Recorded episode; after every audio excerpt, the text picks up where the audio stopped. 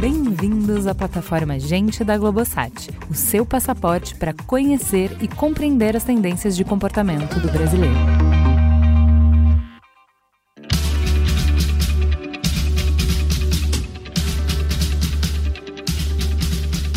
Nunca produzimos tanto. Sejam bens de consumo, conhecimento, dados ou entretenimento. A gente nunca produziu tanto. E para a gente se destacar nesse oceano produtivo, para ser disruptivo, para usar a palavra da moda, talvez o principal motor seja a criatividade. É o tal do pensar fora da caixa. De onde, afinal, vêm as ideias? Qual é o papel do nosso corpo nesse processo? Tem jeito de hackear a nossa fisiologia para ter ideias de fôlego? E o nosso comportamento? Tem como velejar contra a maré em busca de práticas que nos inspirem? Nesse mar turbulento, qual o papel dos dados? Eles são o farol que nos guia ao porto seguro das boas ideias? Ou será que são sereias que nos fazem nadar, nadar, nadar e morrer na praia da mesmice? Eu sou a sua capitã, Juva Lauer, e comigo hoje uma tripulação muito especial. Vou começar pedindo para vocês se apresentarem. Fábio, quem é você na fila do pão? Eu sou ator, eu sou roteirista. Não, peraí, eu sou Fábio Porchat. Mas eu ia terminar falando isso. Quer que eu comece falando isso? Eu falo. Então eu sou Fábio Porchat, ator, roteirista, produtor. Tá bom, vai. Tá bom? Tá Já bom, chega? tá bom. Tem um monte de coisa aí, a gente vai quebrando as, as cabeças. Mas eu acho esquisito falar assim, eu sou empreendedor. Hum. Eu acho muito ousado. eu sou ator e eu sou roteirista. É isso. Aonde? Hoje, atualmente, no Porta dos Fundos, no GNT, onde mais? Fazendo filmes. Eu escrevo no Porta dos Fundos, mas pra filme, série. Então eu faço série no, no Comedy Central na Amazon, filme na Netflix. Então é no audiovisual.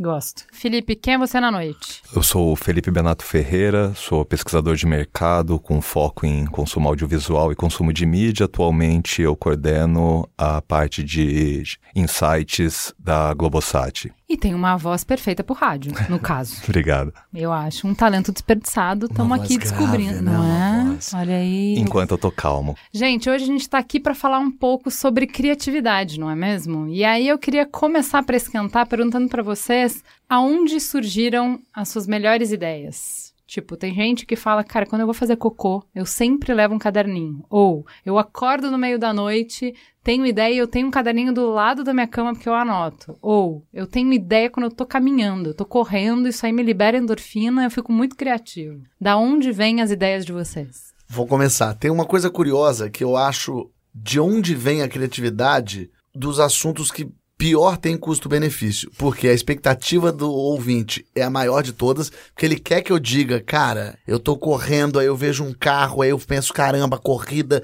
e o carro, a velocidade, então vou escrever sobre velocidade. A ideia não vem de nada claro, nada palpável, tangível. Simplesmente vem. Por isso que a gente vê tantos poucos filmes sobre criatividade, porque é muito sem graça a criatividade. Você tem ideia sozinho na sua cabeça com uma coisa que não tem nada a ver. Eu tô vendo, olhando pra minha mulher, eu penso, hum, podia fazer um negócio num zoológico. Tem nada a ver com a minha mulher, tem nada a ver com a discussão. É simplesmente veio. Então, no fundo, no fundo, a criatividade é a coisa mais chata do mundo, porque ela é muito particular, muito individual e ela não tem explicação. Agora, pensando em mim, eu tenho ideia o tempo inteiro em todo lugar. É um pouco difícil para mim. É, e, e eu não vou conseguindo dar vazão às minhas ideias e isso vai me deixando maluco. É lógico que eu escrevo, anoto para não perder a ideia, porque a ideia que você perdeu, logicamente, era a ideia que ia transformar o mundo. Claro. Né? Toda a ideia. Já perdi várias. A piada que você perdeu era a melhor piada jamais feita por Jerry Lewis. Mas eu, fico- eu tenho ideia o tempo todo em todo lugar. Já tive ideia no banho, no sonho, no cocô, na rua, no táxi, dormindo, brigando, transando. Eu já tive ideia. Eu, eu tenho ideia sem parar de filme, de série, de sketch, de coisas que eu não sei o que significam exatamente, e eu vou anotando essas coisas. É claro que para facilitar esse monte de ideia de chegar e aparecer, eu tento estar o mais conectado possível com tudo que está acontecendo, observando tudo ao meu redor, vendo, lendo, ouvindo. Então, não só vendo séries de comédia para ter ideias de comédia, mas lendo o jornal, lendo as revistas, todos entendendo o que está acontecendo no mundo. Ah, mas o jornal tá muito engraçado mesmo, O né? Tá dando tá. muita ideia, né? É, Tá- a gente tá tentando disputar com o Tá indisputável, tá, porque tá. realmente tá difícil. Mas acho que quando você abre a cabeça para receber as informações, é maior a chance de você tá mais com estofo de coisas para conseguir lapidar as ideias, porque não é só ter uma ideia, é como tornar aquela ideia ori- original também. Porque eu posso ter ideia, ah, um casal brigando. Sim, todo mundo já teve essa ideia.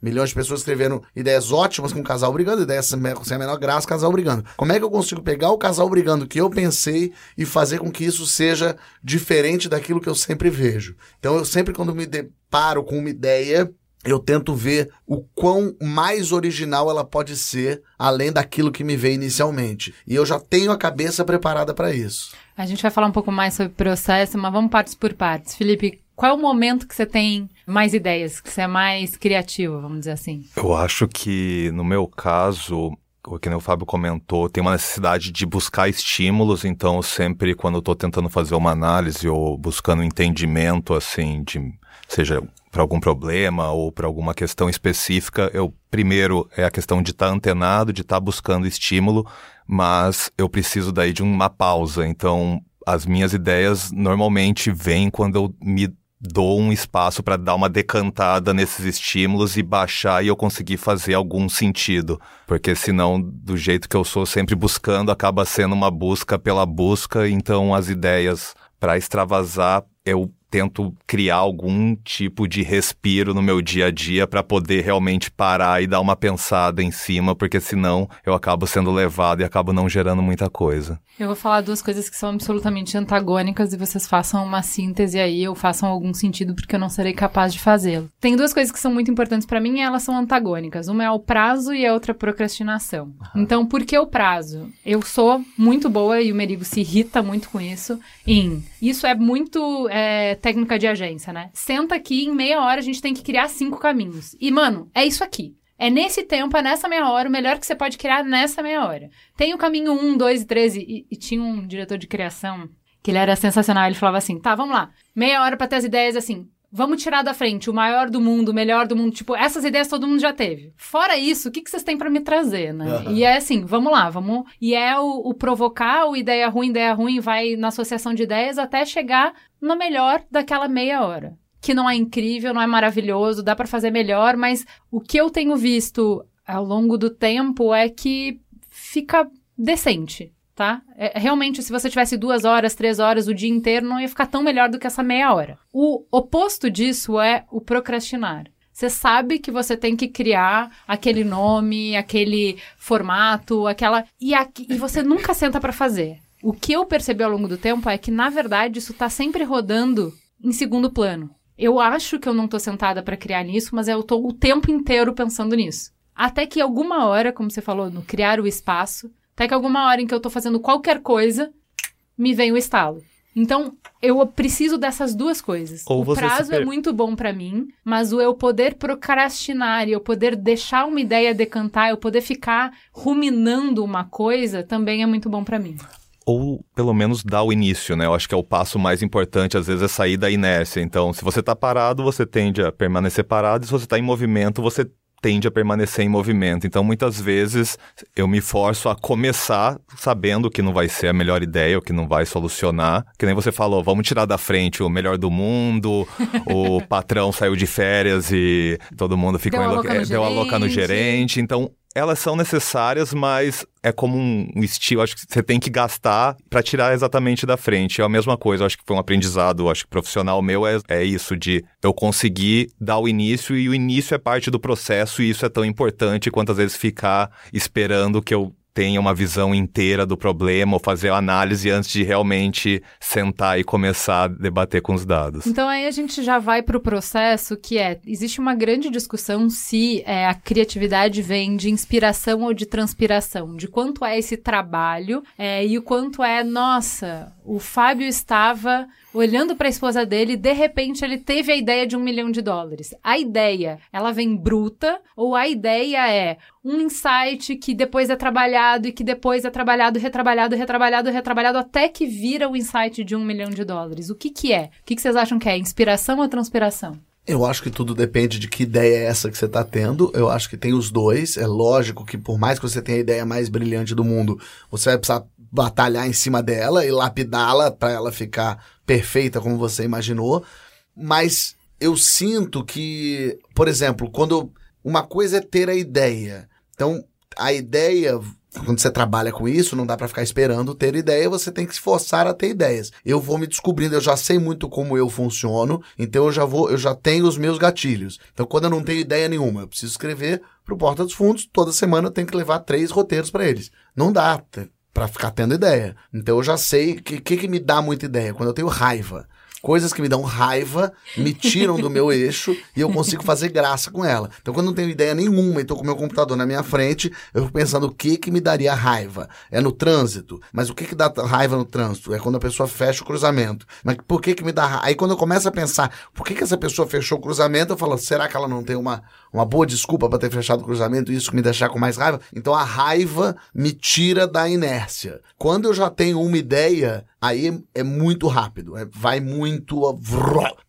É atropelo, porque daí eu já sei o que eu quero na minha cabeça. É claro que vai, enquanto eu vou escrevendo, vão surgindo uma, piadas, pessoas falando outras coisas, mas quando eu já tenho a ideia na minha frente, eu consigo escrever muito rapidamente. Então eu, é bom ter os dois preparados, assim, ter os dois na manga. E mesmo a ideia, depois de ter escrito, é bom deixar ela decantando, quando você tem tempo para isso, né? Por exemplo, escrevendo um filme. Então eu escrevo um roteiro de um filme, terminei de escrever aquele primeiro tratamento, eu deixo ele uns 10 dias e releio. E geralmente eu, eu tento ser uma, me afastar o máximo possível do meu roteiro para ser um leitor mesmo. E se eu leio e acho que tá ok, é porque tá ruim. Eu já vejo essa minha medida. Se eu leio e acho que tá muito bom, é porque tá bom.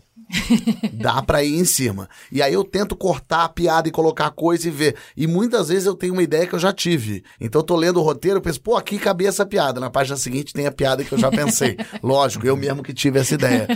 Mas eu faço muito isso. Esse tempo de deixar descansando da sua ideia e maturando, até mesmo até uma ideia. Tive uma ideia. Puxa, podia ser engraçado se a gente ficasse preso aqui nessa sala e não conseguíssemos sair. Tá bom. Aí eu conto essa ideia para as pessoas. Então eu sento com a minha mulher e falo, tive uma ideia. A gente senta e aí, na, contando ela em voz alta, já começa a surgir e aí podia o teto ir descendo. É mesmo, pô, o teto podia ir descendo. Já fica mais um. Aí eu conto para um amigo e meu amigo vai questionar alguma coisa. Mas peraí, mas o teto desce do nada? Uma sala do prédio? Eu, ah, não, porque essa sala foi criada. E aí eu tento vencer os argumentos que as pessoas vão me dando contra a minha ideia e isso vai fazendo a minha ideia desenvolver. Então quando tá só na ideia, quanto mais eu conto essa minha ideia, mais ela vai engordando até chegar num ponto onde você fala, vou abater e vou escrever essa ideia.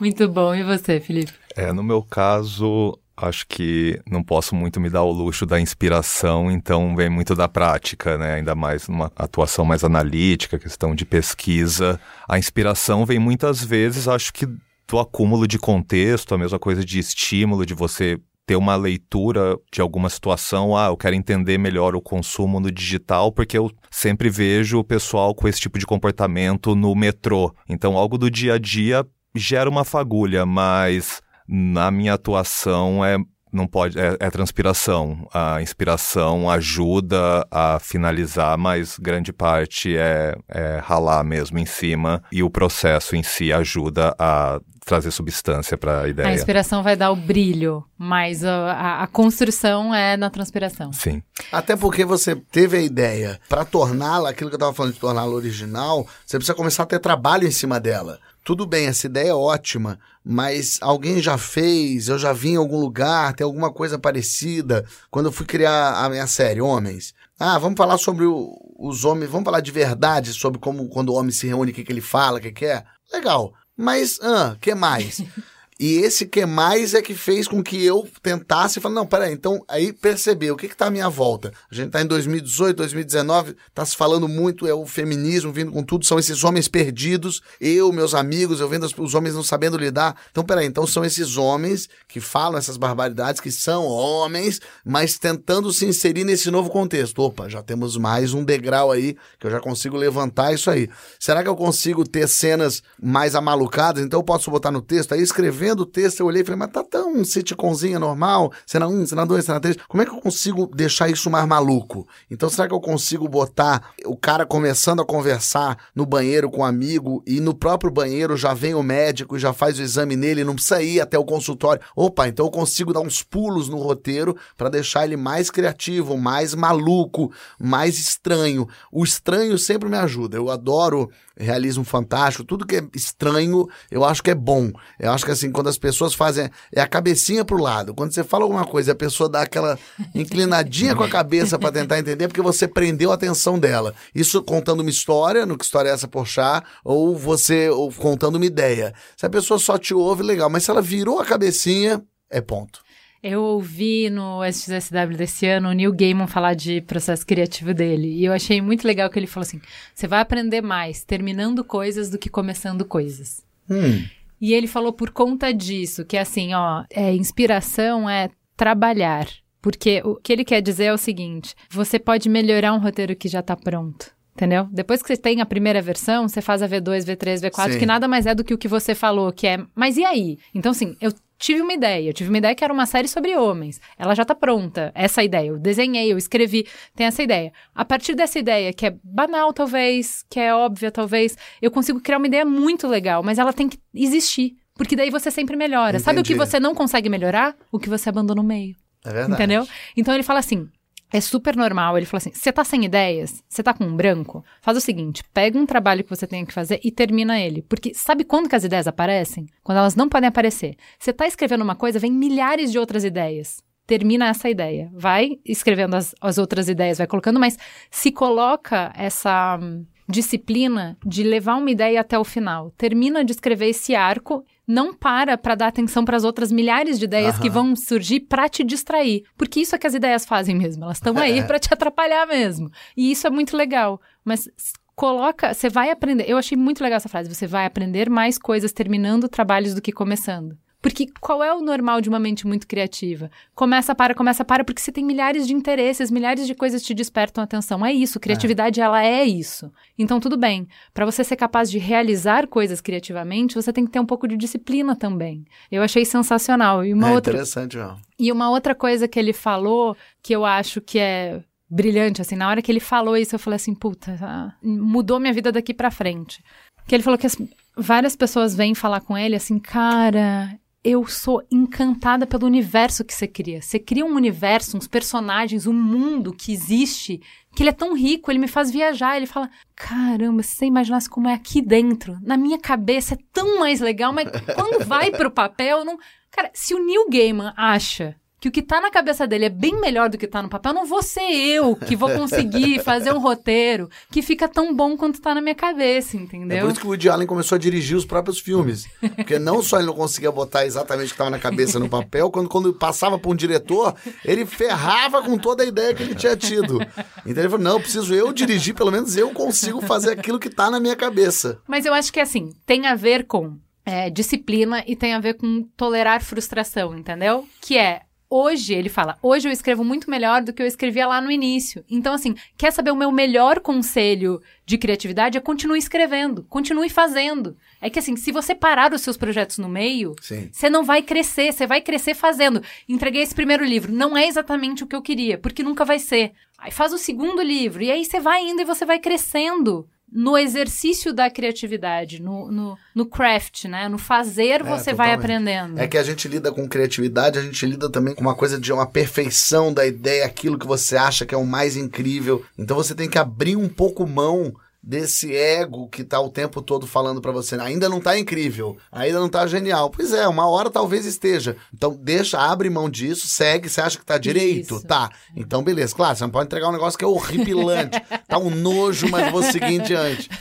Mas eu vi o Borges falando, eu li ele falando sobre escrita de livro, uma coisa interessante, você não escreve um livro de uma tacada só, lógico. Sim. E ele fala que é muito ruim a página em branco. Então o que ele diz é quando você está escrevendo, escrevendo, escrevendo, você, você sente que já está dando a hora de acabar, não termina no fim do capítulo. Deixa umas duas páginas ainda para acabar, para quando você retomar amanhã, você já saber da onde você retoma. Ter o Boa. fio da meada ali. Ótima. E é interessante isso mesmo, porque se você volta, porque daí isso também fica ainda é, não finalizado na sua cabeça, ainda fica aqui meio batendo, batendo. Aí amanhã, quando você entra no computador, você já começa escrevendo. E aí, quando vira pro capítulo novo, você já tá no, no ritmo. Interessante. Então, né? mas isso são macetes que cada um vai desenvolvendo. Você falou do seu macete que é usar a raiva. E eu acho que assim, o design thinking, ele traz muitos desses macetes de, ah, então olha só, uma das técnicas de criatividade é você fazer associações. Então, traz associações, coisas que são parecidas com o que você quer criar aqui. Então, tem vários caminhos para isso. Eu acho que assim, quando a gente sai de uma premissa de que criatividade é uma iluminação,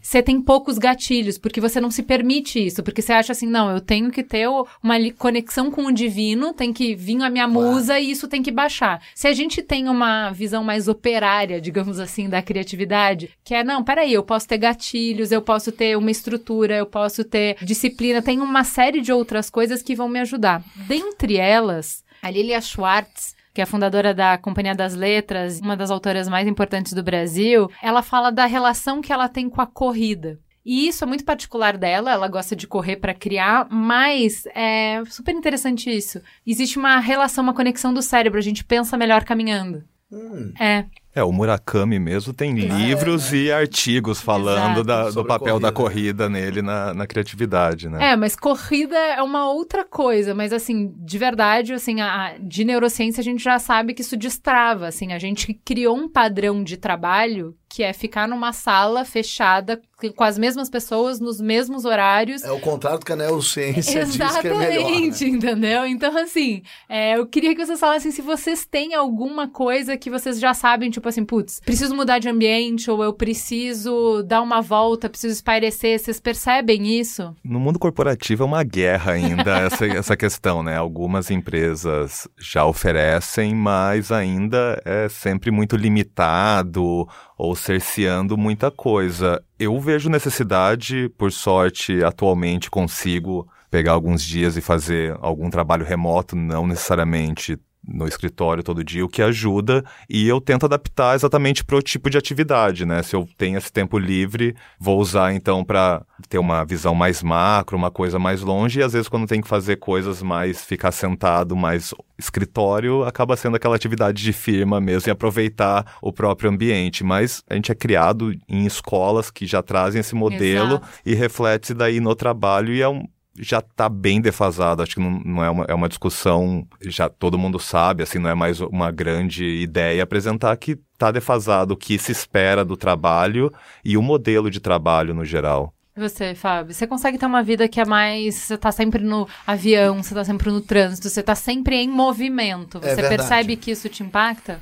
A melhor coisa que existe para criatividade é ser dono do seu próprio negócio. Eu crio os meus prazos. Eu falo, não, eu vou entregar essa série em setembro. Ah, mas precisamos em agosto. Pois é, mas eu vou escrever em setembro. isso ajuda bastante.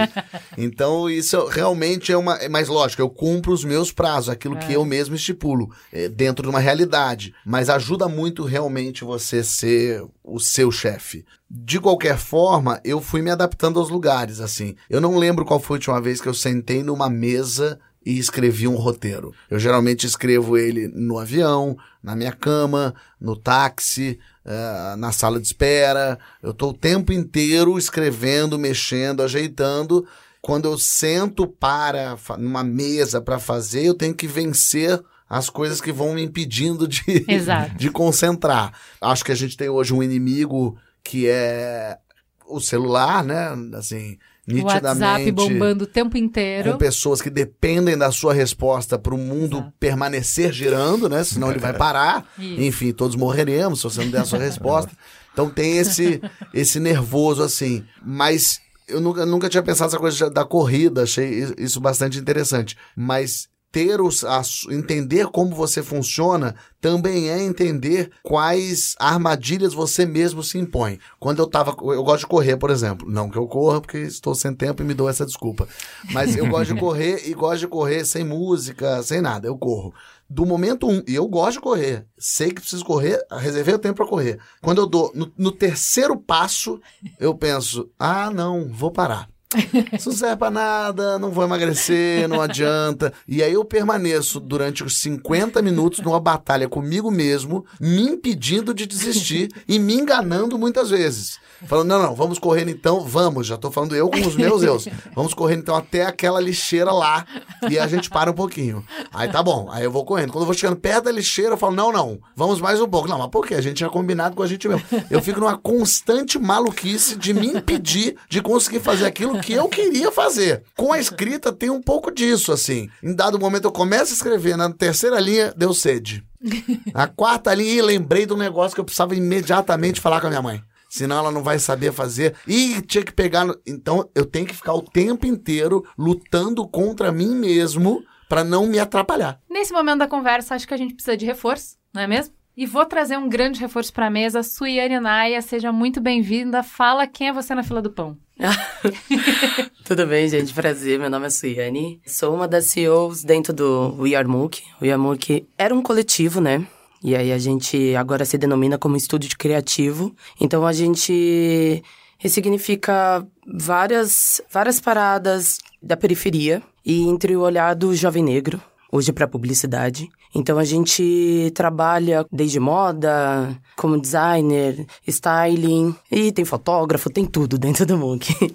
Então é um olhar, é, uma vivência, uma experiência, um ponto de vista que vem da periferia para fazer comunicação, para criar comunicação, para criar linguagens que sejam mais abrangentes. Isso, isso mesmo. Muito bom. Então vamos lá. Acho que você é perfeita para nos ajudar na próxima metade da conversa, que é perguntar assim, todo mundo fala que a falta de recurso que todas as limitações que a gente tem como brasileiro faz a gente ser um povo muito criativo. Queria que a gente conversasse um pouco agora sobre qual é o papel justamente dos obstáculos para estimular a criatividade. Eu acho que eu comecei a entender tudo que eu fiz, assim, tudo que eu faço hoje, pela falta de recurso que eu tive na vida, assim, para conseguir desenvolver todas as coisas que eu trabalho hoje com moda, foi aonde eu me vi com a minha filha. Tava com depressão, pós-parto, assim. Tipo, fiz um curso de férias, assim. E me vi tendo que desenvolver algo que eu amava, que era moda, mas nunca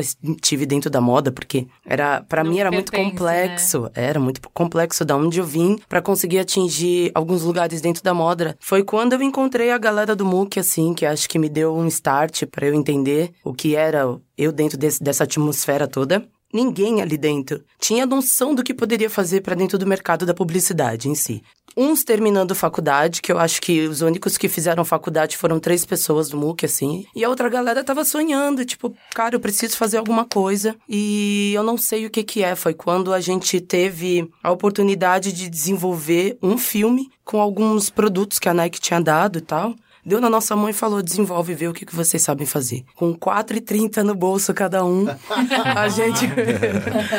Nós fizemos um filme, que foi um filme que ainda roda em algumas reuniões aí que a gente ainda tá sabendo que roda aí, que foi o nosso primeiro filme pra gente conseguir entender o que que era então esse coletivo. Foi essa falta de recurso, foi aonde a gente se viu desejando o um mundo sem saber que era um mundo que a gente poderia entrar. Então, até hoje eu posso dizer que mudou muita coisa, mas a falta de recurso ainda é permanente na minha vida. E acho que é ela que me dá esse start de não esperar com que as coisas aconteçam, né? Porque quando, acho que quando a gente entra dentro do mercado, é tudo tão rápido para ser feito, é tão fácil, que aí quando você vai fazer sozinho e você experimenta fazer só, né? É, então é algo muito mais prazeroso porque é a tua mão tendo a cocriação até o fim do produto, assim. Então, para mim essa falta de recurso ainda me dá muita sede, assim, sabe? Para você, Fábio, como é? Porque Eu... o Porta no início começou, não tinha muito recurso, tinha? Não tinha recurso, realmente. Lógico que a gente tinha um mínimo, assim, porque a gente tinha uma câmera, tinha um, um equipamentinho de som ali, mas eram os atores que faziam o manuseio disso tudo, a gente conseguia emprestar da casa de alguém para fazer e tal. A falta de recurso, a falta de. A falta, eu acho que sim faz com que a gente seja um povo que dê o nosso jeito. O se vira nos 30, acho que poderia muito realmente acontecer no Brasil e não nos Estados Unidos. A Rosana Herman tem uma observação boa que o americano ele faz tudo dar certo antes, porque se der errado, ele não sabe improvisar então ele precisa que a coisa toda dê certo antes. O brasileiro é o contrário. Como a gente sabe que a gente consegue, se cair esse teto, a gente vai continuar esse podcast falando, então a gente faz de qualquer jeito, porque na hora se der alguma merda, a gente resolve. Então uma mentalidade muito nossa do brasileiro de a gente resolve. É, mas muitas vezes, assim, ainda hoje, ah, o Porta tá bem, a gente tá, faço uma série grande, nunca tem o dinheiro que você queria, nunca tem o tempo que você queria, e sempre tem essa questão de, hum, não vamos conseguir fazer nesse cenário. Consegue adaptar para outro cenário? E como você consegue transformar e ainda continuar deixando interessante. Tem o Spielberg conta isso no Indiana Jones, aquela cena famosa, lembra do Indiana Jones que vem um cara com a espada, uhum. que faz um monte de marabares assim, o Indiana Jones tira uma arma, dá um tiro e mata o cara. Então, isso na verdade não era assim essa cena. Essa cena, o cara vinha era uma luta de espada com o Indiana Jones, o Indiana Jones com um chicote e lutava com ele. Só que o Harrison Ford tava muito, muito doente. Tava com 41 graus de febre, tava mal, péssimo, doente. Eles só tinham aquele momento, eles tinham que gravar essa cena e o Harrison Ford Ford falou: não tem como fazer uma luta, não tem como, eu só consigo ficar parado. Os, os redatores ficaram uma hora pensando e escreveram uma cena muito mais legal do que ele lutar com o cara. É muito mais engraçado, óbvio, né? que seria óbvio. É uma cena muito divertida. O cara fica com a espada, ele vem, puxa o e mata. Então, assim, eu, eu acho que o ideal é ter prazo, é ter dinheiro, é ter liberdade, é poder falar o que quiser. Mas como a nossa realidade não é essa, o interessante é como é que a gente consegue não fazer o óbvio. Porque o, a, o, a, o, Spielberg podia falar, ah, corta essa cena, Sim. ou a gente bota um dublê. Mas ele pensou, não, como é que eu consigo fazer então essa cena ficar mais interessante, mais legal em cima disso? Lá no Porta a gente luta muito pela nossa liberdade total, mas essas adversidades fazem sim a gente pular fora daquela linha reta que estava indo no nosso pensamento. Sair da Eu zona acho... de conforto. É, é o famoso sair fora da caixinha, pensar fora da caixinha, já tão desgastada a expressão. Mas é um pouco isso, assim, é bom também não ter tudo o tempo todo. Justamente para você tomar uns sustos, para te derrubar, para tirar do teu eixo. Senão você, claro, se você só anda na dificuldade, você vai criando uma casca, lógico, mas é não é bom para ninguém. O bom é ter um mínimo. Então, se você. A dificuldade te empurra dessa corda bamba, que você vai ter que dar um jeito. Se você cair, você morre. Então, você tem que dar o teu jeito. Eu acho isso muito positivo. E você, Felipe? Eu vejo muito parecido com aquelas pesquisas que tentam relacionar grana e felicidade, que vê que, na verdade, você precisa de um nível básico que supra e tudo a partir disso não tem um incremento maior. Eu acho que recurso pode facilitar muito, faz uma diferença enorme para qualquer processo, mas também uma abundância dele não vai melhorar e não é o grande diferencial. Você tinha comentado antes na questão de prazo, que eu acho que é uma vivência constante minha. E realmente, né, o prazo normalmente a gente consegue dar conta e quando se estende muito, a gente alonga também para adaptar a entrega. Eu vi um negócio, eu ouvi um tempo atrás, que é, na natureza, a tendência é preencher o vazio. Então, você coloca um vazio, a sua tendência natural é preencher aquilo porque você vê um horizonte maior. Mas sempre também temos que lembrar na irrealidade de cobranças que o mercado tem, que às vezes não entende o processo e se pede também algo que fica até como um sketch, assim, muitas vezes é uma cena de você convém, não, tipo, não, né, eu vou, vou ter que ficar sem dormir durante quatro dias, isso não acontece, não, acontece, e a negociação, mas eu vejo o recurso como um a mais, assim, tem que ter um básico, obviamente, para conseguir se expressar, para conseguir fazer, conseguir criar, mas uma abundância dele não tem uma correlação direta com a qualidade ou com a entrega. E o que me agrada muito, principalmente no Brasil, é quando a própria falta de recurso é apropriada e vira parte da própria estética ou do próprio contexto, seja em música, com funk, com brega, que a falta de recurso acaba sendo parte da sonoridade, porque formou, porque é da onde vem. Então acho que isso é um passo até mais interessante, quando você pega a falta, assume ela e utiliza daí com o que você tem e cria-se uma estética própria baseada numa própria falta de recursos que antes era um empecilho, agora Vira um estilo, né? vira, vira algo um ponto positivo, exato. Queria é, andar a discussão para a gente falar assim, de quais são as referências que nos alimentam para que a gente possa criar coisas. Então, do que, que vocês se alimentam para se manterem criativos? Quais são as fontes de inspiração de vocês? Sei lá, acho que uma das maiores fontes que eu tenho, assim, que eu descobri nesse caminhada curta ainda, acho que são muito meus filhos, assim, cara. Acho que, sei lá, eles me trazem. Tenho dois filhos há mais de seis anos. O Theo, o Theo tá com três anos de idade agora. Então, tipo, são tantas perguntas e tantas coisas assim diariamente que aí a gente fica, sabe? Eu me esforço muito e me inspiro muito para conseguir fazer com que eles amanhã, sabe, sigam algo que eu faço hoje e principalmente os meus amigos assim, a gente tem um desejo gigantesco de fazer muitas coisas, mas com essa dificuldade que tá o Brasil, a gente sabe que é muito difícil de executar, mas são tantos insights assim, tantas ideias assim que a gente fica o tempo todo batendo cabeça. Então acho que uma das maiores inspirações são eles, meus filhos e os meus amigos assim. Isso é muito legal, né? Que assim, a interação que você tem com as pessoas vai te deixando mais criativo. Então, por exemplo, se eu trabalhar isso em agência, a gente vê muito, tá? Então é dupla de criativo. Ah, Eu trabalho com o Fábio há um tempão, então a gente já tem um timing que de olhar pra ele eu já tenho ideia. Porque já existe até uma memória, entre aspas, uma memória muscular de a gente já criou tanto, a gente já fez tanta, produziu tanta coisa junto, que eu estar nele já me deixa naquele lugar em que eu começo a ter ideia. E aí, de repente, a gente entra um equilíbrio. Não vai sair nada daí, a gente precisa de uma atenção. Aí a gente chama o Felipe. O Felipe é novo, eu nunca troquei com o Felipe, então tudo que ele traz é novo e aí as nossas interações passam a ser diferentes porque o Felipe tá aqui. Então, todo mundo sabe, todo mundo já viveu isso de grupos que te fazem sentir mais criativo. Então, o que você tá fazendo é, putz, a minha referência são os meus amigos. O que eles veem de mundo e o que eu vejo de mundo, a gente traz pra mesa. E quando a gente traz pra mesa essas coisas, o que se cria aí é muito maior do que a soma da gente. Se cria alguma coisa maior. Eu adoro grupo, eu adoro gente.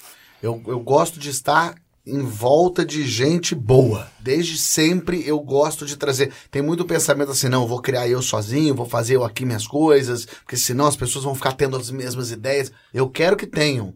Eu quero, eu, eu quero que ter o Gregório do meu lado, entendeu? Eu quero gente que tem ideia melhor que a minha. Porque eu vou na dele. Eu pego essa carona, eu aprendo, ouço e, e potencializo isso. Por que não? Por que não criar em cima da ideia do outro? Quando eu comecei a escrever, escrever é uma coisa muito solitária, né? Você no computador, imaginando suas coisas. E o primeiro trabalho que eu tive como roteirista foi escrever pro Zorra Total. E o Zorra Total antigo, que dava vergonha, não esse que dá mais orgulho e tal. Aquele do, do Isso é uma bichona e tal. É, eu escrevi pro Zorra e, e- e foi, foi muito. Quando eu tinha 22, imagina, eu, eu, eu não gostava daquilo, não era o meu humor, eu achava menor graça naquilo. Fiquei muito na dúvida: será que vou ou não vou? Precisava ganhar um dinheiro, ao mesmo tempo era um trabalho, era a Globo. Eu falei: quer saber? Vou fazer. Foi a melhor coisa que eu pude fazer, porque eu escrevi, eram 20 redatores. E tinha de tudo lá. Tinha redatores ótimos, tinha redatores péssimos, tinha jovem, tinha gay, tinha mulher, negro não tinha, lógico. né? Opa! Imagina. Também não exagera, né, Fábio? Pera aí. Felicidade tem que isso? limite. Calma, calma. E, mas já tem, mas já tem. Era antigamente. E não tão antigamente assim, né? Mas de qualquer forma, tinha muita gente ali e foi e você aprendia a escrever entendendo que tem gente que tem ideia melhor que a sua, tem gente que pega a sua ideia e melhora. Tem dia que você não tá bem e as pessoas estão melhores e elas usam, jogam, potencializam. Então você tem que ouvir também. E uma coisa que mesmo da pior ideia, tem alguma coisinha ali que dá pra gente tentar salvar. Então, o relacionamento com as pessoas. Como é que eu, como é que eu pego a sua ideia que é horrível e falo sua ideia é horrível? Ela é uma pessoa, ela vai se ofender com aquilo, ela vai sentir. Quebrou o fluxo, né? Mas ao mesmo tempo é horrível, não dá pra ficar fingindo que não é. Né? Como é que eu falo? Sua ideia é um lixo, mas então você tentar achar alguma coisa ali. Então escrever em grupo foi uma coisa que me transformou. E aí eu sempre comecei a me unir com pessoas. O Comédia em Pé, o grupo de stand-up, era um grupo, o pessoal fazendo stand-up, gente boa fazendo. O Porta dos Fundos é um grupo de comediantes, gente que eu acredito, respeito. Então eu vou tentando sempre me juntar às pessoas. Estar em volta dessas pessoas é muito importante. E conversar. Falar mesmo. Ouvir, dar opinião merda. O melhor de você poder falar besteira é falar besteira com os amigos. É isso aí. Porque se eles te corrijam. Eu lembro que um dia eu falei uma coisa pro Gregório, o Gregório falou: Fábio, não repita nunca mais uma coisa dessa. E você fica constrangido na hora, caramba, falei uma besteira. Mas que ótimo, que bom que ele me falou uma coisa dessa e que realmente que bom que eu nunca mais repeti uma coisa dessa. Então, assim, é muito importante você estar em volta de gente que você gosta, admira, respeita, ouve e quer aprender com. De qualquer forma, além disso, eu tento sim estar assistindo tudo, até coisa ruim. Eu adoro assistir coisa ruim. Minha mulher fala que é uma tara minha. É, eu assisto as piores séries, as séries. Tipo, tem que dar ah, exemplo. Tia, se eu dou exemplo aqui, eu perco tanta amizade. Mas eu vou dar um exemplo. Tipo filmes do Adam Sandler. Pronto, ele não vai brigar jamais comigo. Eu Adoro. odeio os filmes do Adam Adoro. Sandler. Eu acho a menor Adoro. graça, 90% eu acho Adoro. péssimo, não tem a menor graça. Mas eu vou lá, assisto. Mãe fala, por que, que você tá assistindo essa merda? Fala, porque eu preciso ver o que, que tá acontecendo ali, o que, que não tá. As séries mesmo, muito ruins. Porque é com você falar, com, por que, que essa pessoa não fez essa piada? Por que, que ela fez esse arco desse personagem? Por que, que ela abandonou essa história? Isso é um exercício, é um treinamento. Você percebeu o que não fizeram também é. Não só assistir. Porque assistir as coisas boas, todo mundo quer assistir. Ficar assistindo, Sim. né? Euforia, maravilhoso, lindo, incrível. Mas vai lá pegar aquela série brasileira que a gente está pensando cada um em uma aqui agora.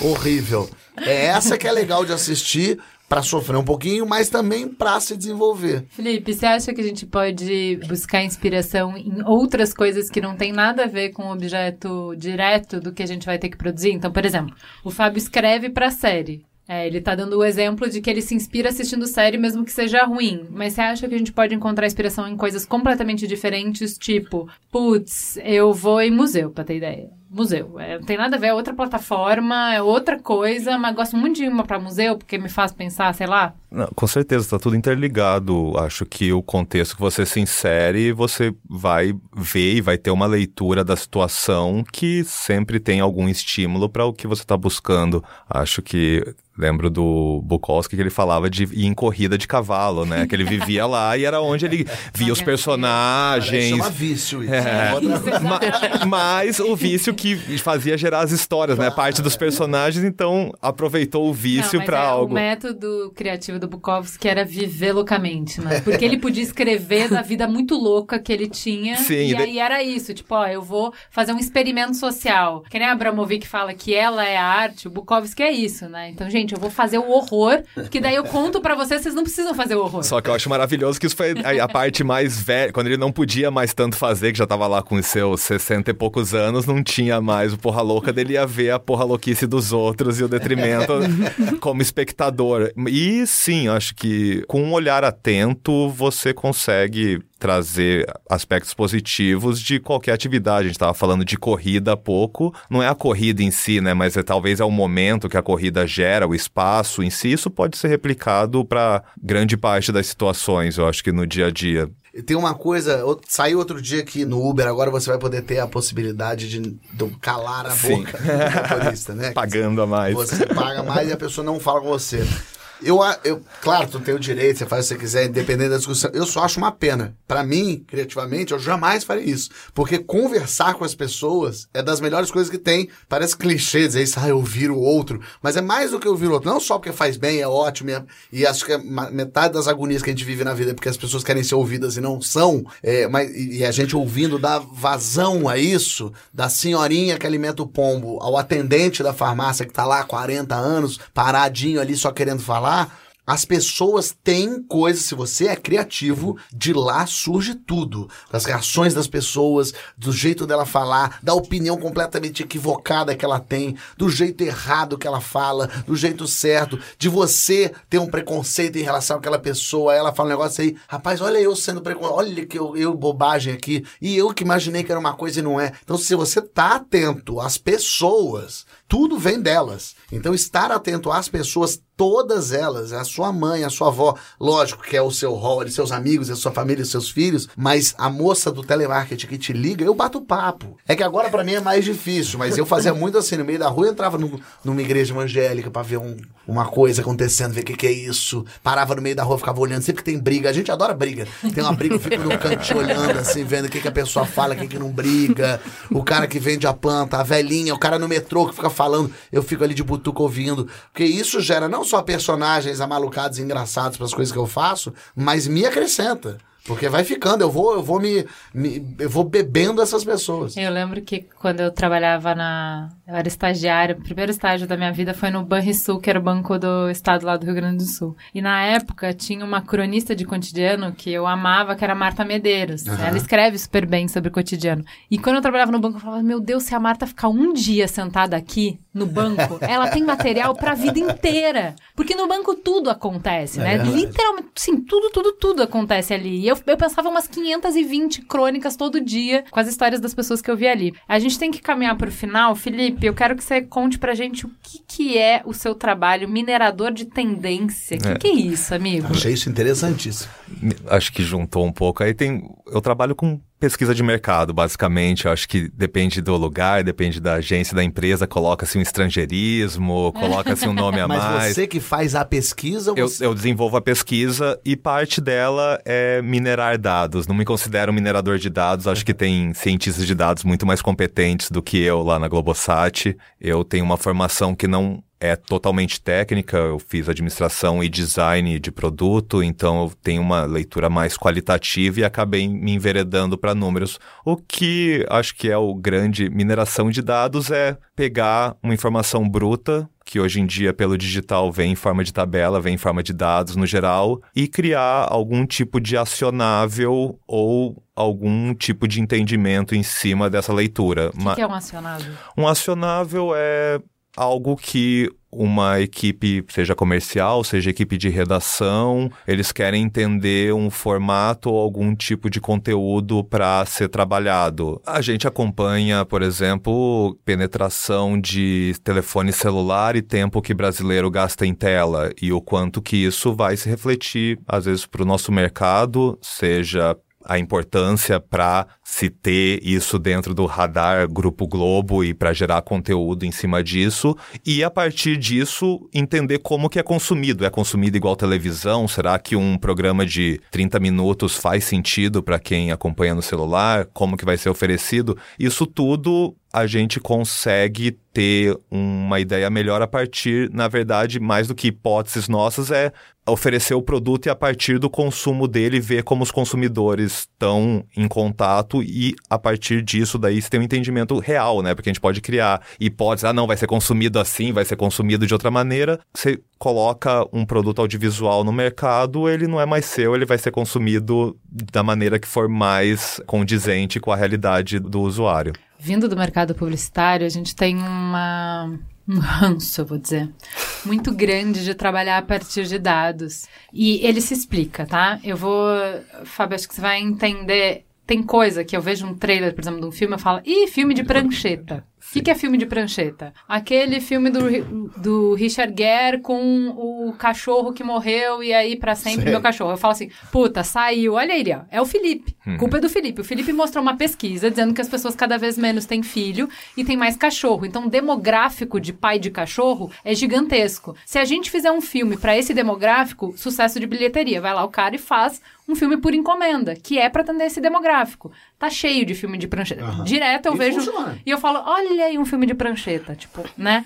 Qual é a birra do publicitário, do criativo publicitário com os dados? Que é você fazer uma coisa antisséptica, eu diria, que não tem camada, uma coisa muito robótica, rasa, uma coisa rasa, uma coisa que ele é só um somatório, sabe? Se A mais B igual a C, então eu vou fazer um D aqui e, e pronto, eu entreguei. Uma coisa que um robô poderia fazer. O que, que você acha do uso de dados como ponto de partida para a criação, Fábio? Acho inteligente. Acho possível e acho que é uma boa forma de ter uma ideia. Agora, dados sem alma vira prancheta. Eu acho que a gente precisa.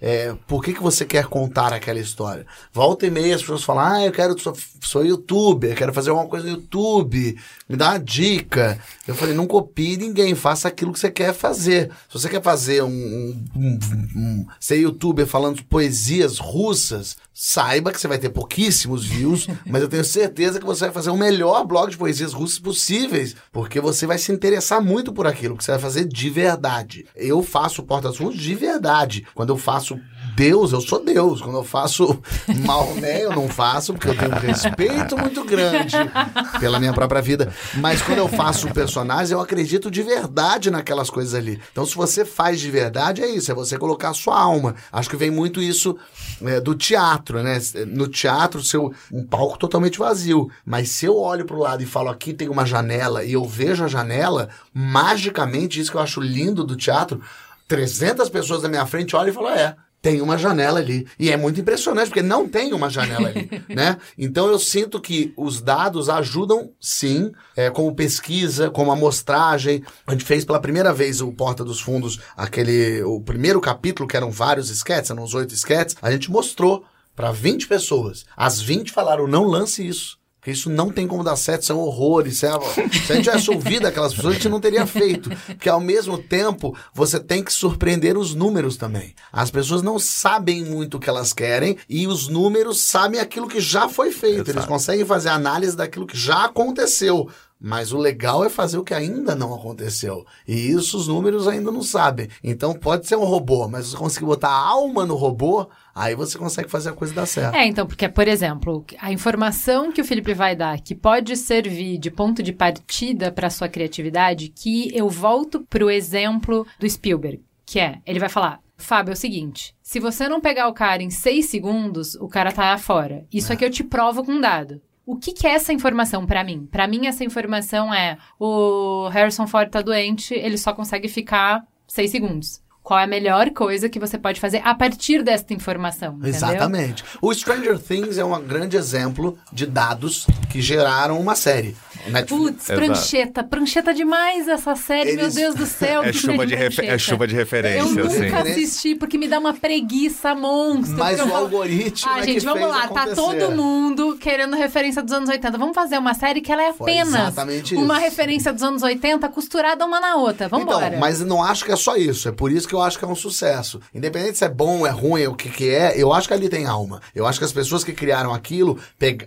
partiram do algoritmo. O pessoal quer série de terror com referência dos anos 80. Então vamos criar uma coisa. As pessoas tiveram uma ideia ali, a ideia é genuína, é curiosa, é diferente. Você tem aquelas crianças, tem um mundo invertido, você tem um suspense, o que, que será que vai acontecer? Aquele monstro é um monstro, é um bicho, é um alien, é aquela gente. Então você conseguiu pegar do algoritmo, da prancheta e colocar ali uma alma, o que dá à série uma vida muito mais real do que aquelas sériezinhas que você sabe. Que seja assim, por exemplo, um This Is Us, que é uma novela. Aquilo ali mais by the book é impossível. É tudo linkadinho, é tudo muito limpinho. Como é que acontece? Eu até acho que o This Is Us tem ali a sua vida e tal, a sua alma. Mas eu acho o Stranger Things um exemplo que vem do algoritmo mesmo, né? Esse era o exemplo, Netflix foi atrás disso. Geralmente dá errado e esse por acaso deu certo porque eu acho que foi uma somatória de o que o algoritmo diz que as que é pessoas estão querendo e que é legal,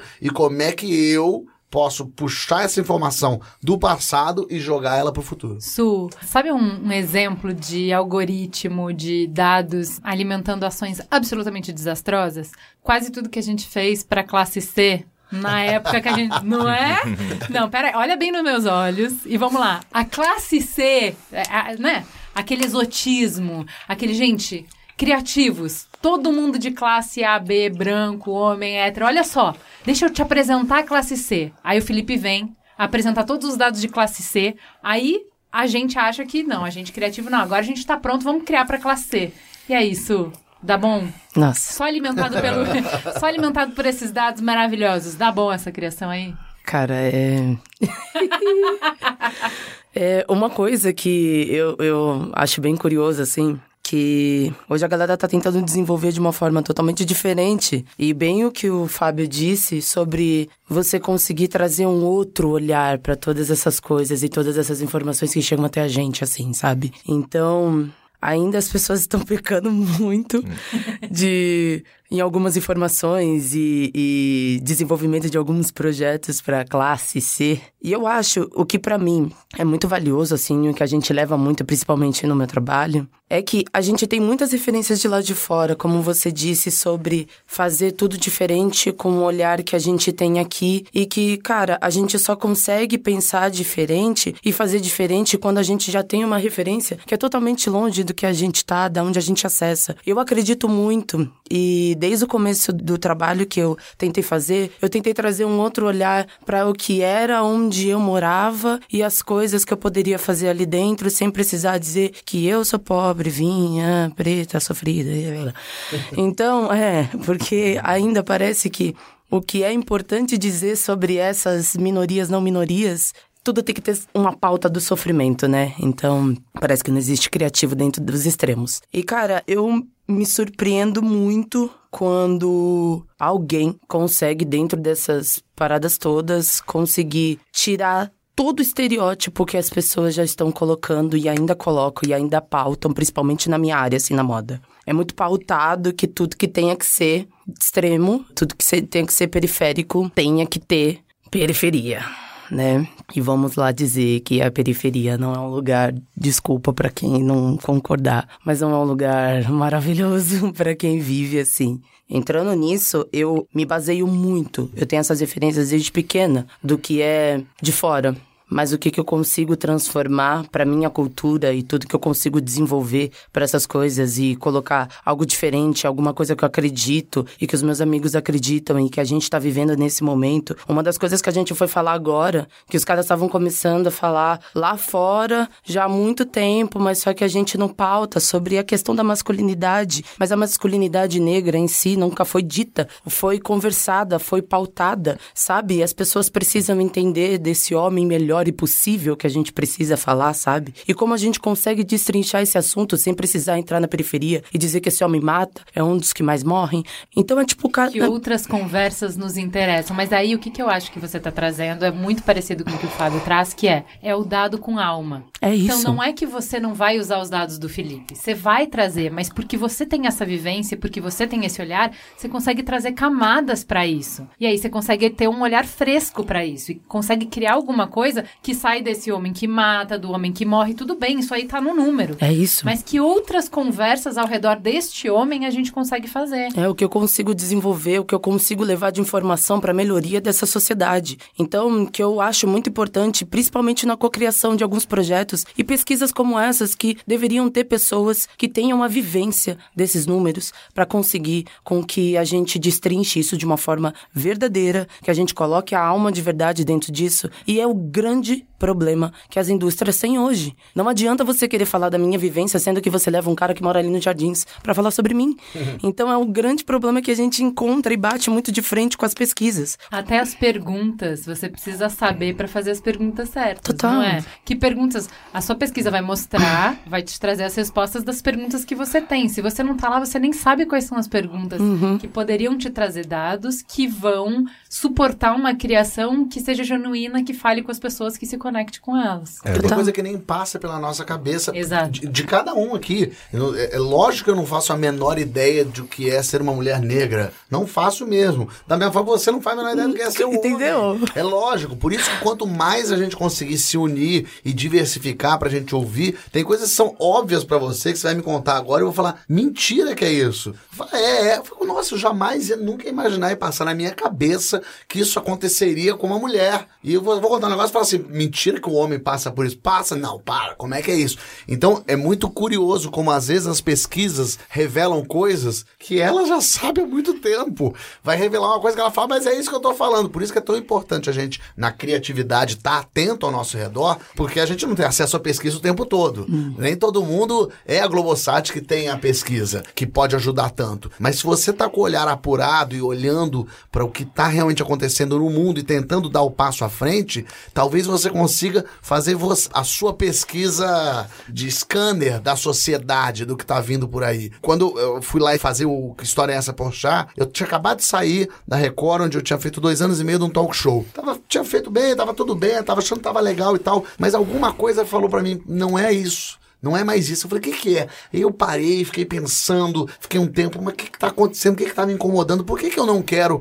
fazer um outro talk show? O que, que tá. Pô, talk show é legal, o negócio tem milhões, todo mundo faz. Aí eu comecei a pensar e comecei a ver o que, que tá me incomodando talk show. É porque tá todo mundo querendo dar opinião o tempo todo. E aí vai um, uma, uma mulher lá, eu tenho que perguntar sobre feminismo. E vai um negro, eu falo sobre as cotas, sobre o racismo. E aí, aí eu comecei a falar assim, mas eu quero ouvir a opinião dessas pessoas? Eu não quero ouvir a opinião disso, eu quero ouvir a opinião opinião eu, eu, é, das pessoas muito específicas. Eu falei, tá todo mundo dando opinião na rede social, as pessoas estão lacrando, estão dando opinião, estão falando e estão brigando porque estão dando opinião. Eu falei, é isso. Eu não aguento mais opinião. Lógico, um momento maravilhoso, todo mundo pode dar opinião, tem mais voz, tudo certo. Mas eu quero sair desse lugar. Eu quero ir para um lugar onde um programa onde não tem opinião nenhuma. Onde quando for o Lázaro Ramos, eu não vou perguntar para ele a dificuldade do homem negro, baiano, nordestino. Eu não vou levar lá o gigante Léo para falar como é ser anão e como é que passa por essa. Não, não, não. Eu quero que você conte uma história. Se a sua história vai ter a ver, aí você fala o que você quiser. Porque a história dela não precisa ter nada a ver com uma mulher negra, a história dele não precisa ter nada a ver com um homem branco. A história dela pode ser porque ela tropecei na rua, caí, bati a cabeça quando acordei. Eu era dois anos depois.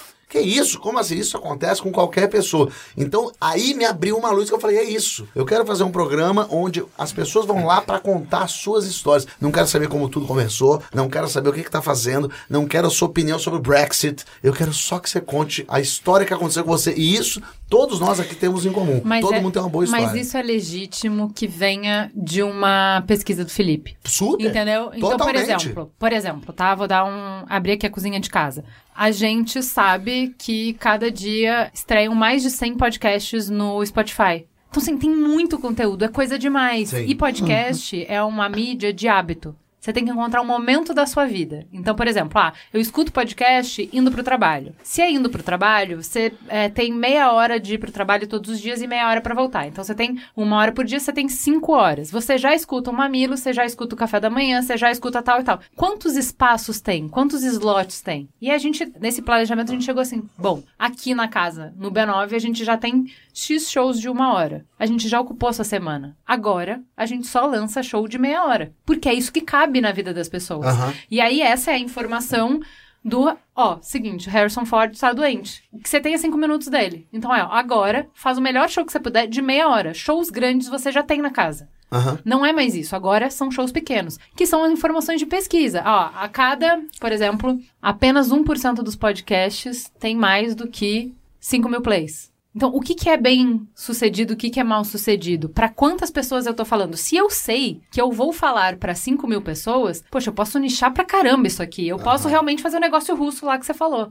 Entendeu? Então eu acho que dados podem ser fenomenais para gerarem insights, para gerar boas ideias, para te dar essa, esse canvas, esse espaço de que, ó, Fábio, você está criando para o YouTube, o vídeo vai ter até 15 minutos, mas dentro disso aí, dentro desse frame, você faz o que você quiser. Mas eu tô te falando, são 15 minutos. Acima de 15 minutos você vai perder as pessoas. Que funciona para mim, na minha concepção, até o minuto que você usa isso como base e aí chega a sua e fala: foda-se. Eu vou fazer essa minha ideia incrível, cheguei numa ideia incrível e que ela só vai funcionar se ela tiver meia hora. E aí eu vou contestar, eu vou trucar esses números. Entendi a pesquisa, fiz todas as minhas coisas com base nessa pesquisa, mas agora eu truco. Ou pega que nem um Hardcore History que tem programas de três horas e meia, quatro horas, né? Tipo um show assim, de Exato. longo. O cara faz e ele acha o público, mas além de uma. Acho que o Dados tem essa coisa de trazer um subsídio, mas outra parte do meu trabalho é tentar inferir algum futuro, assim, eu sou muito, a, a, tendências é um termo acho que extremamente prostituído, assim, né, tipo, é meio paleteria mexicana. e, mais um que é, é discussão, acho que dentro do gancho que você tinha colocado é, a, se a gente pensa que a gente vai ter coisas por voz em casa, como Alexa, Google Home. É mais um ponto que podcast você vai ter, vai ficar Exato. mais pessoal. E eu acho que um outro importante que ainda está distante, mas já é no radar, que pra, tanto para audiovisual também é carros é, que dirigem, né? Carros automáticos. É não tá tão distante assim. Se isso acontecer, o, São- o paulistano médio vai ter 2 horas e 40 a 3 horas livres por dia, que é isso que é a média que um paulistano gasta em trânsito. Se ele não tá dirigindo, ele vai ter mais 3 horas pra vocês colocarem algum podcast, pra gente desenvolver algum programa. E aí pode até ser a- vídeo. Vídeo. ele não vai estar mais Exatamente. dirigindo. Agora já vou Exatamente. fazer um estudo em cima disso. É, mas é verdade, isso está muito mais perto do que a gente imagina. Sim. Quando a gente começa a falar essas coisas de futuro, as pessoas acham que é 2100. Não, nos Estados Unidos hoje a gente já tem tipo 700 caminhões autônomos que dirigem sozinhos pelos Estados Unidos. Se o caminhão tá dirigindo sozinho e tá dando tudo certo, meu amigo, em três anos acabou. E só voltando um ponto, eu queria fazer um pouco de advogado do diabo para dados que você tinha colocado. Eu acho que o ponto principal é também ter um aprendizado para sair dos dados clichê, que nem falou. Classe C foi um muito, um que eu ouço, acho que diariamente é millennials. Millennials. Millennials. Verdade, tá. E já vem a piada pronta, mas o que eu vejo de mais triste, na verdade, é que se busca estudos e reportes de millennial americanos e querem transparecer para a realidade brasileira. Não tem tropicalização nenhuma. Querem um perfil de quem foi crescido entre 85 e 90, sei lá, no Bush e no Clinton e querem passar para Sarney, FHC e Itamar. É- é- é- a coisa é bem diferente. Então acho que falta um pouco. Tem as palavras da moda, tem alguns públicos da moda também, e eu vejo muito um uso de dados. Na verdade, a pessoa já tem a ideia um pouco pronta, faz o processo contrário, né? A gente chama Ele- de retroplanning. É, pe- pega dado para justificar. Você consegue, hoje em dia, você consegue justificar a opção, que nem tem notícia, tem pros dois lados, dado, você faz um recorte que subsidia a sua ideia, e eu acho que isso é o, o que eu mais vejo de falhas, assim, é isso. Ou enviesado um- já para algum final, ou exatamente isso, ah, não, já tenho o que eu quero, vamos achar um dado que justifique toda a minha atuação. Daí acaba sendo um, um teatrinho, na verdade, do processo. Então vamos lá, só pra gente amarrar, a gente falou aqui dados, como não usar. e agora vamos amarrar com qual a melhor forma que a gente tem de usar os dados para potencializar a nossa criatividade. Numa parte inicial, quais dados realmente vão suportar ou ajudar a criar uma estratégia ou uma ideia e não ficar refém de métrica?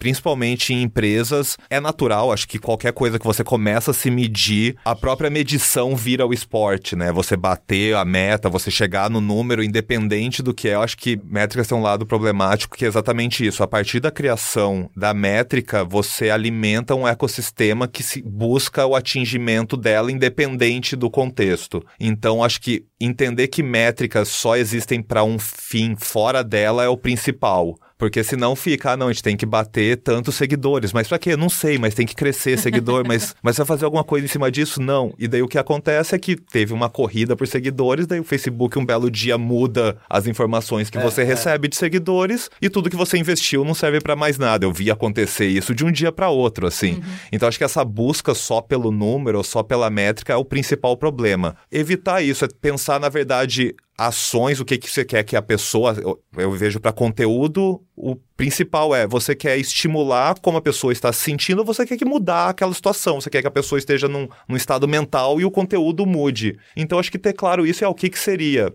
Parte, e parte vai ser mágica de criação mesmo. Ainda não vejo como tudo automatizado, graças, espero que nunca seja. Acho que a graça e o grande diferencial da criatividade de um produto é exatamente a individualidade ou o esforço coletivo para algo único. Então, se for jogar numa máquina para apertar enter, é outro tipo de produto, é para outras funções. Acho que não vejo, pelo menos. Espero não ver, senão eu vou chorar bastante, mas que isso aconteça. Eu acho que tem um lugar ainda para a qualidade humana, para o diferencial individual. É, tem um, eu acho que em termos de, de criatividade, não vou dizer de máquina, mas o, o triunfo, a minha área em publicidade era planejamento. O triunfo do planejamento sobre a criação é o sucesso do K-pop, né? Porque o K-pop é uso massivo de dados para apoiar a criação. Então, por exemplo, na XSW desse ano eles estavam mostrando que as bandas, elas criam índices para uma série de coisas. Então, dançabilidade, carisma, é, letra, várias coisas. Então, eles criam um índice. Aí eles pegam todos os maiores grupos americanos e os maiores grupos coreanos e eles dão notas para cada um desses critérios e daí dá a média final. E aí, então, eu vou ver assim, ah, por exemplo, ah, eu sou o BTS. Eu vou comparar um determinado grupo americano. Putz, eu vejo que em dançabilidade eu tô mais baixo. Daí o que, que eu vou fazer? Eu vou melhorar minha dançabilidade e eu vou ver quanto que isso impacta nos meus views, nos meus plays, no não sei o quê. E aí então eu vou definindo quais são as métricas que são mais importantes e eu vou mudando o grupo, mudando a característica do grupo, onde eu invisto mais, o que, que ele é melhor, por essas métricas. Então tudo é medido. E a, a parte, a direção criativa do grupo é direcionada por essas métricas. Só que essas ações individuais somadas viram uma coisa de grupo que muda até a característica de música. Eu vi algo hoje, eu mandei pro Alex até mais cedo, que foi um vídeo falando sobre como plataformas de streaming estão mudando a própria características das músicas. Até a década de 90, a média da música do Billboard, do chart, lá top 50 era 4 minutos de duração. Hoje em dia é, caiu já para 3 e pouco e a própria estrutura é como o principal no Spotify para ele pagar o artista, o cara tem que ouvir pelo menos 30 segundos. Então aqueles 30 segundos é o que é de ah, importante. Então, primeiro, se o cara faz uma música de 7 minutos, ou não é que música dá para cortar, mas duas de 3,5, para ele vale mais a pena ter duas de 3,5, porque aumenta a chance, ele tem dois produtos.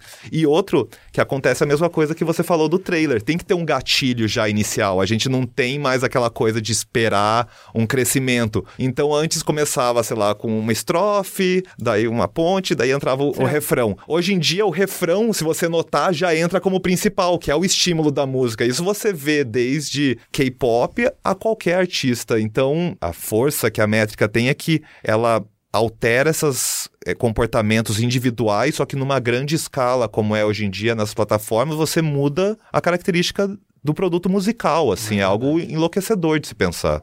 Eu acho que dados são ótimos para virem depois da tua ideia. Primeiro tem a sua ideia, primeiro desenvolve ela, primeiro vai em cima dela, primeiro cria ela e depois você acrescenta os dados. Inclusive, às vezes os dados servem muito para vender a sua ideia. Porque você pega essa ideia e fala assim: olha, tô aqui uma ideia sobre mulheres asiáticas que costuram. E diz que 40% das mulheres hoje estão interessadas em saber de costura. E 55%. Aí pronto, amigo. Aí você monta os dados a teu favor e vende a tua série. Ele serve muito para vender. E claro, ouvia, tô falando isso tirando uma onda, mas é lógico que se você tem a sua ideia, criou, desenvolveu ela, e por acaso você bate. Se você tá fazendo uma série sobre mulheres asiáticas asiáticas que costuram e você recebe um dado de que se elas forem é, jovens, talvez tenha mais approach, por que não transformar essas mulheres asiáticas em mais jovens costurando? Talvez você consiga aliar isso. O problema é desfigurar o seu projeto para tentar encaixar no dado. Aí nem você tá indo pelo dado, nem o dado tá te ajudando. Aí é você tentando fazer um Frankenstein da coisa. O último projeto que eu fiz, eu comecei a entender de dados agora. O Levi, que trabalha comigo, é louco por dados. Ele é, tipo, fissurado por dados. E foi muito disso. Ter a ideia antes, tentar executar de alguma forma e vir com os dados para conseguir vender isso. Até mesmo para os clientes e para que as pessoas entendessem melhor. Até o projeto, o desenvolvimento dele, até onde ele pode se levar e, cara, é, é, muito interessante que a partir disso você começa a entender muitas coisas que você nem, nem tchum, cara. Mas para mim funciona muito mais da forma como você disse, cara. Eu só consigo ter a ideia para depois vir. Eu sou muito visual, cara. Então eu, por, pra parte de pesquisa, essas coisas de dados assim, eu vou indo. eu vou pegando os amigos ali fazendo. Se apega Mas essa aí que gosta de dado. Ó. Nossa, eu me apego, eu pego no ombro aqui e falo, é vem, Levi. Exatamente. O Levi bem destrinchando, mas, cara, é, é isso. Então, é, acho que a gente tem um bom mix aqui nessa mesa, que não, não despreza o dado, mas compreende que ele não sozinho, ele vai criar coisas que não tocam as pessoas, né? Porque não, não tem verdade. Então, a gente, o que a gente está chamando de alma, de verdade, de criatividade, é a gente ter a nossa perspectiva e usar o dado para embasar a nossa perspectiva, para ter um ponto de partida, para talvez ser a, o obstáculo que vai nos fazer criar em cima disso mas que ele não é a criação. Quando ele é a criação, aí a gente tem um problema. É isso? Total. Ou não, tem que ver os dados, né? É. é. Os dados dizem a respeito dessa nossa conclusão. Eu acho muito bom. É igual o meu professor de economia, que ele só tinha uma resposta. Depende. É, não é? É isso, depende. É isso. É isso, gente. Muito obrigada pela conversa inspiradora. Hoje a gente fica por aqui e até a próxima. Gente, é onde tudo começa. É o ponto de partida. Gente é matéria-prima para criar algo novo e relevante. uma fonte de conhecimento viva que revela comportamentos, histórias e tendências. É inspiração. Sua próxima grande ideia começa com Gente, a plataforma de insights da Globosat. Para conhecer mais, acesse gente.globosat.com.br.